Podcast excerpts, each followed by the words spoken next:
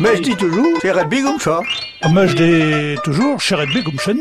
Non, c'est rugby comme ça. Alors, alors, chat ou chenna Moi, je dis que c'est rugby.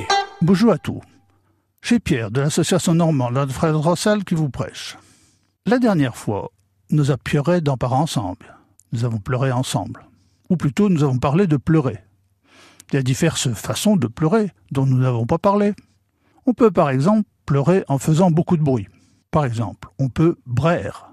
Braire est peu utilisé pour l'âne, mais plus pour quelqu'un qui braille, qui pleure très fort en faisant du bruit. On peut aussi conner, winchi, pigner, pleurer en criant. Au contraire, on peut pleurer doucement, voire pleurnicher. Et là, il y a beaucoup de façons de dire ça. Winner ou coincher, c'est pousser des petits cris plaintifs. Riper, c'est pleurnicher, sangloter, soupirer en pleurs.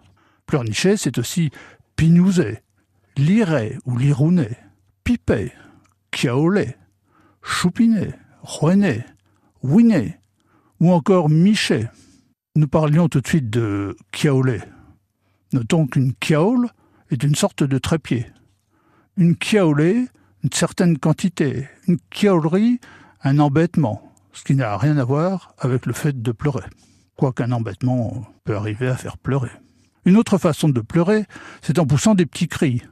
On queen. Et quinte, c'est crier comme un lapin qui a peur. Enfin, le mot gimet que nous avons vu pour pleurer signifie souvent pleurer, mais avec des larmes de crocodile. Et un pleurnicheur, c'est un gimou. Avant de vous quitter, une expression curieuse. Pleurer à frais l'herme. Littéralement, pleurer à froide larmes. C'est en fait pleurer à chaudes larmes. Allez savoir pourquoi les Français ont des larmes chaudes, tandis que les Normands en ont des froides. Bonjour et à bientôt.